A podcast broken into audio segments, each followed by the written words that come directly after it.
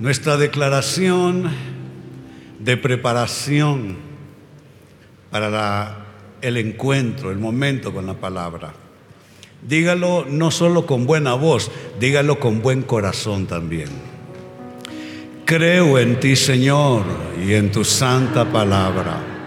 Sé que hoy tienes algo extraordinario para mí y lo quiero recibir. Ayúdame a hacer todo lo que tú quieres que yo sea.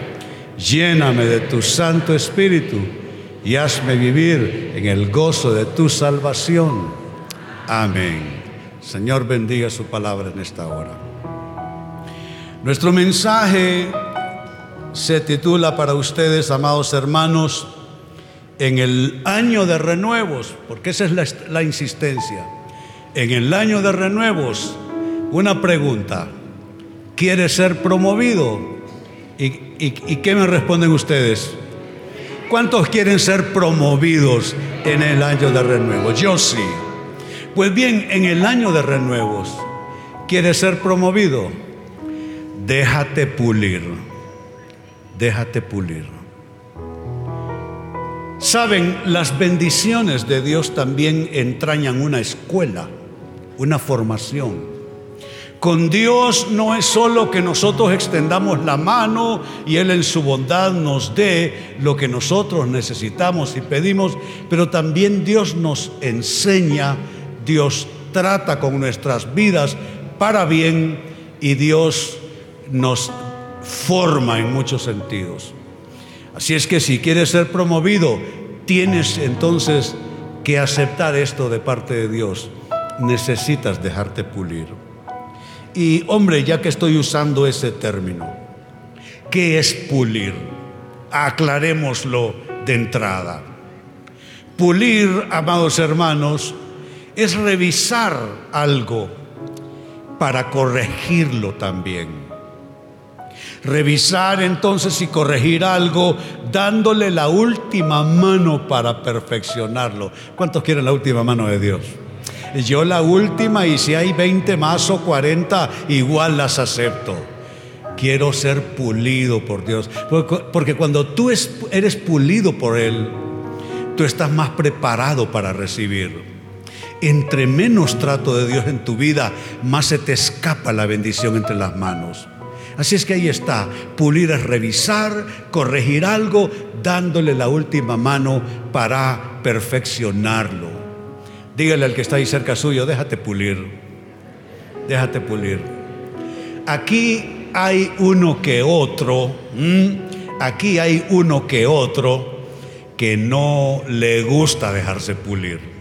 Se le nota en su casa, se le nota en el trabajo, sus amigos ya lo chotearon también, que no le gusta dejarse pulir porque de sus amigos no deja que le digan nada que nadie se meta con él, con ella. Pero saben, esa es una tendencia que resta bendición. Tenemos que estar disponibles para Dios. Pregunto, ¿cuántos quieren estar disponibles para Dios? Es importante que Dios nos perfeccione, que Él nos revise, que Él nos corrija. Y mire qué texto que abarca esta visión y este concepto de para ser promovido hay que dejarse uno pulir. Dice Salmos capítulo eh, Salmos sí, 94 versos 12 y 13 que leo para ustedes. Bienaventurado el hombre a quien tú, Jehová, corriges y en tu ley lo instruyes. Note qué importantes vocablos son estos. Corregir e instruir. Es como una escuela. En la escuela, desde los primeros años hasta la universidad, este planteamiento básico se da en la práctica. Corregir e instruir. Y es lo que está declarando el salmista como una bendición dice que es bienaventurado el hombre a quien Dios corrige y en su ley lo instruye. no puede ser solo una instrucción mental. Hay cristianos que son verdaderos teólogos, pero métase usted con ellos, usted se va a dar cuenta que su cristianismo está solo aquí en la cabeza. Todos lo saben, responden muy bien, se saben la Biblia, conocen los textos, saben qué responder, tienen la parte intelectual de la instrucción, la parte doctrinal, la parte teológica, pero no se dejan corregir. Y es importante que nosotros anudemos ambos en nuestras vidas, que Dios nos instruya así, en su ley, en su palabra, pero que Dios nos corrija. Y mire la promoción que viene después. Cuando tú eres disponible para que Dios te corrija e instruya, note el verso 13, para hacerte descansar en los días de aflicción. Tengo muchos amigos fuera de nuestro país y las noticias a veces de Honduras son alarmantes. Uno es que se va acostumbrando no a tanta cosa, pero lo cierto es que visto de afuera se ve grueso, como dicen los muchachos. Y entonces me preguntan, René, pero ¿y cómo está esa cosa ahí en Honduras? No, yo le digo, aquí estamos bendecidos. La obra habrá creciendo. Voy a tener como 400 iglesias solo en el país. Y, y esta cosa? Ah, es que en los días de aflicción no todos estarán bajo la nube oscura. Hay gente que caminará en otro nivel. Hay gente que estará en otra economía. Hay gente que estará en otra situación. Note, bienaventurado el hombre a quien tú, Jehová, corriges y en tu ley lo instruyes para hacerle descansar en los días de aflicción, en tanto que para el impío se cava hoyo. Mire que hay dos clases de personas ahí. Una que va a descansar en los días de aflicción. Va a descansar en los días de aflicción. La Biblia no apoya la idea de que la sociedad humana va a mejorar, de que la sociedad humana va a transformarse para mejor. La Biblia no apoya esa idea. La idea bíblica es que Cristo va a venir a traer el orden que el ser humano nunca pudo traer. Por eso viene Cristo, porque el ser humano está confinado a la autodestrucción. Así que la Biblia no, no ofrece eso, pero la Biblia ofrece que Dios va a caminar en medio de los días de aflicción de la sociedad planetaria. Dios va a estar con su pueblo y Dios va a hacer milagrosamente, poderosamente, que su pueblo descanse en los días de aflicción. ¿Cuántos reciben esto? Es una verdadera promesa. Y hay dos tipos de personas, las que descansarán en los días de aflicción y otras que estarán caminando en medio de verdaderos agujeros. Este texto, amados hermanos, nos habla entonces de la promoción que viene cuando nos dejamos pulir, ya que ese es nuestro tema, pulir por el Señor. Y rescato antes de pasar más adelante en el tema, rescato esos dos vocablos, corrección e instrucción, vocablos que están en el texto leído. Corrección e instrucción, amados hermanos, son el binomio perfecto de la formación. Usted no puede ser formado si no es instruido y corregido. Se requieren las dos cosas. Usted no solo manda a sus hijos al colegio, a la universidad, a la escuela, para que reciban una educación intelectual, usted los corrige en la casa también y los manda a arreglar la cama y los manda a lavar platos o los pone a ayudar a, lavar el auto, porque además de la instrucción intelectual necesita esa clase de corrección. Y cuando la persona crece y se desarrolla con lo suficiente de estos dos elementos, esa persona entonces recibió formación. ¿Qué es lo que pasa en Honduras que hay tanto criminal de cuello blanco? Pasaron por la universidad, pero nadie les enseñó que no se roba y no se miente. Entonces son el binomio perfecto, corrección e instrucción, binomio perfecto de la formación. Ahora, la gran pregunta que debo responder a brevedad. ¿Cómo te pule el Espíritu de Dios?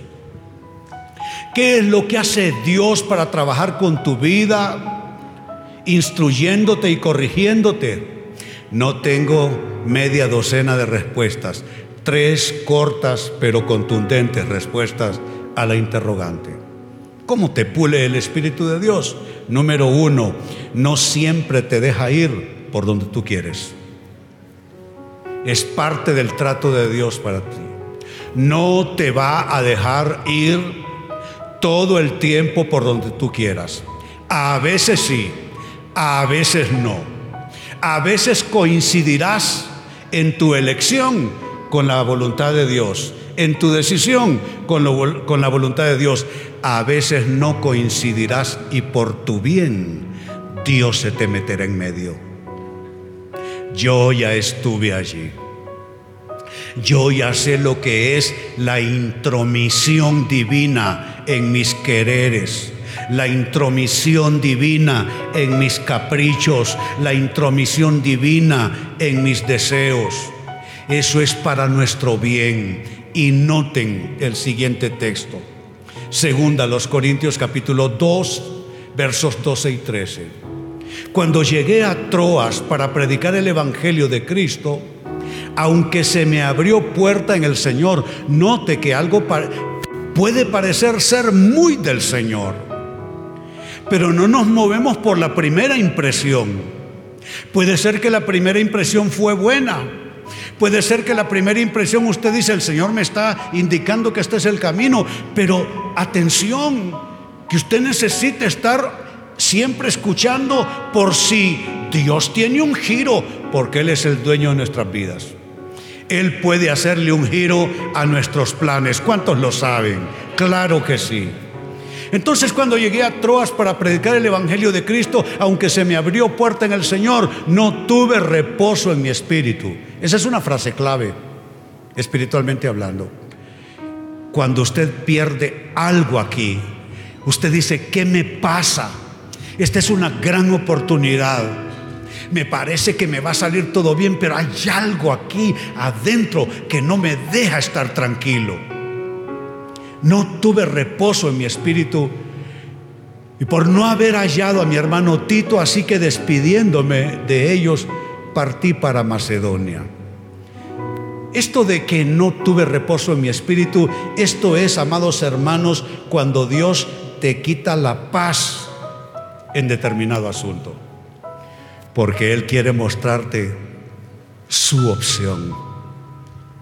A veces te cierra una puerta y tú te resientes con Dios. Y tú dices, pero Señor, ¿cómo eres tú que yo oré y te pedí que me bendijeras en eso y ya todo estaba listo y tú me cerraste la puerta? Y Dios te está bendiciendo, pero tú no logras interpretarlo correctamente. Él te quita paz en determinado asunto. Él quiere mostrarte su opción. Pregunto, ¿cuántos prefieren la opción de Dios en sus vidas? Yo sí. Con la opción de Dios vamos seguros. Con la nuestra, quién sabe. No hay entera seguridad. Y mire qué interesante. Pablo tenía un plan. Su plan era Troas. Quizá tu plan tiene un nombre también la inversión que quieres hacer, el socio con quien te vas a juntar y tú crees que va a ser juntarte con ese socio para una cosa maravillosa y te estás metiendo con el diablo en persona, pero tú no lo sabes. ¿Tu plan cómo se llama? El de Pablo se llama Troas, pero Dios tenía uno mejor, Macedonia. Mire que es interesante. Todavía creo que la tarde de ayer, si mal no recuerdo, comencé a buscar en los mapas, ¿dónde está Troas? ¿Dónde está Macedonia? ¿Qué es esta cosa? ¿Qué es este cambio? Y mire lo que le cuento. Macedonia está en el sureste de Europa. ubicado en el centro de la península de los Balcanes, rodeado al sur por Grecia, al este por Bulgaria, al norte por Serbia y Kosovo y al oeste por Albania. Troas, por lo contrario, Troas está situada en el noroeste de Asia Menor, particularmente en la península donde está la actual Turquía. Turquía es el país que está ya al límite para entrar a Europa. De hecho, Turquía tiene una solicitud a la comunidad eh, europea para que le dejen asociarse a la Unión Europea. Y Turquía es un país rico y es extenso. 70 millones de musulmanes aproximadamente allá. El plan de Pablo era Troas. Me quedo todavía en Asia. El plan de Dios es, da un paso más allá. Te voy a hacer poner un pie en Europa. ¿Sabe por qué estamos nosotros aquí? Porque el Evangelio llegó a Europa. Por eso estamos nosotros aquí. Entonces tú tienes tu propio plan, tu propio Troas, pero Dios tiene algo diferente quizá para ti. Mire este mismo relato en otra parte de las Escrituras. Hechos capítulo 16, versos 6 al 10. Atravesando Frigia y la provincia de Galacia, les fue prohibido por el Espíritu Santo. ¡Wow! Pastor, yo no sabía que el Espíritu le prohibía cosas. Yo sabía que uno habla en lenguas, yo sabía que uno por el Espíritu recibe una palabra profética, eh, yo sabía muchas cosas pero no sabía que el Espíritu le puede prohibir algo. Pues bien, así es. Les fue prohibido por el Espíritu Santo hablar la palabra en Asia. Y cuando llegaron a Misia, intentaron ir a Bitinia. Note que es el forcejeo, es que yo lo quiero así como lo quiero. Hasta los apóstoles se equivocaban. Los profetas se equivocaban. Los patriarcas se equivocaban, porque equivocarse es de humanos. Usted se equivoca. El pastor René se equivoca. Errar es de humanos. La gente de la calle inventó algo que está muy bueno, aunque no es Biblia. Errar es de humanos y rectificar es de sabios. Intentaron, dice, no fue de un modo, intentan de otro, eh, llegaron a Misia, intentaron ir a Bitinia, pero el Espíritu no se lo permitió. Note usted las frases que tengo allí destacadas para ustedes, ahí hay un forcejeo entre el intentaron ir y el Espíritu no se los permitió. Eso le describe a usted y a mí los intentos nuestros, ¿no? Los que intentan conseguir novia porque se les metió que tiene 32 años y ya debiera de estar casada. ¿eh? Y se encuentra a un tipillo ahí que olvídelo, mejor quédese soltera. Ese tipo no le conviene. O aquel que dice, tengo 40 años y no pongo mi negocio ahorita, está fregado, cualquier día me despiden y comienza a inventar, a, hacer intentos de ir hacia un punto o el otro de su vida. ¿Sabe? Cuando yo era un joven, muy joven discípulo, todavía no era pastor, me junté con otro condiscípulo en la iglesia y decidimos que íbamos a ser empresarios, aunque Dios nos llamó a los dos al ministerio. De hecho, él es pastor todavía y tiene como cuarenta y tantos años de ser pastor todavía él.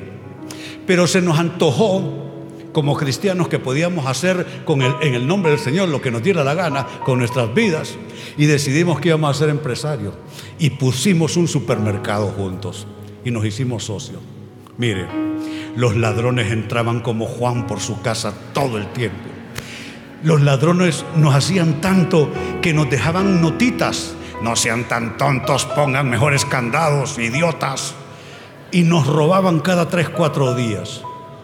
Hasta que nosotros decidimos, no, aquí estamos intentando ir a Bitinia Y no son los ladrones los que nos están dejando este mensaje, es el Espíritu Santo que no nos lo está permitiendo. Démosle gracias a Él cuando eso suceda.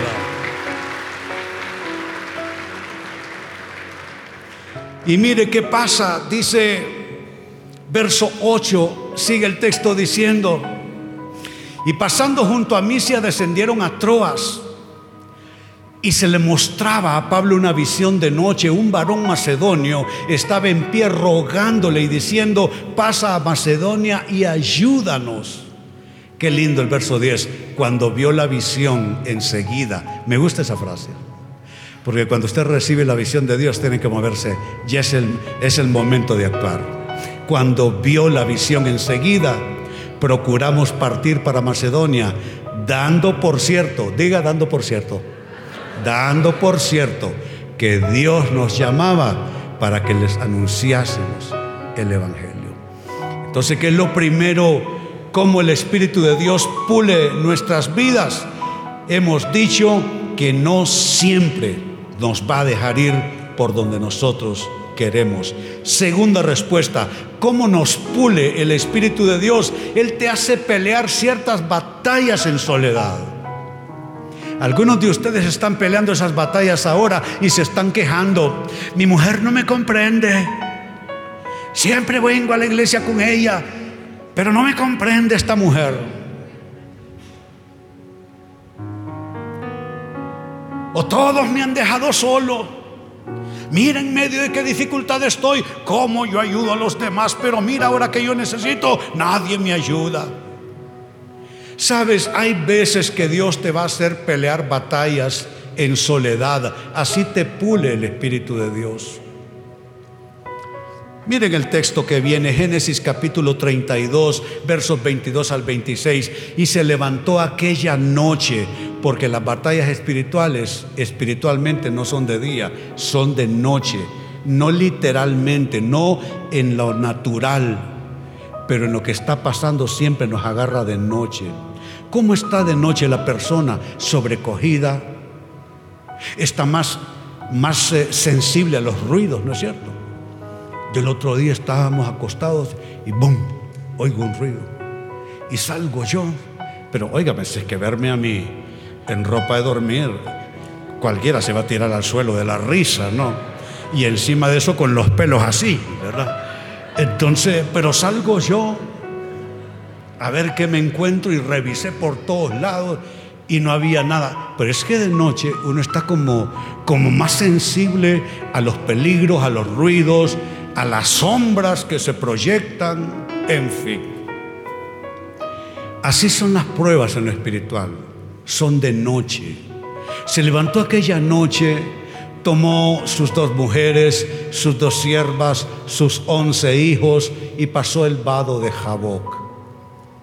Los tomó pues e hizo pasar el arroyo a ellos y a todo lo que tenía. Mire una persona responsable que puede estar muy atribulado. Quizá usted está atribulado hoy y se le hizo de noche en medio de ese problema. Pero así actúa una persona responsable. Toma a aquellos que son para protegerles, para cuidarles, para velar por ellos. Usted entiende de qué le estoy hablando porque usted es así.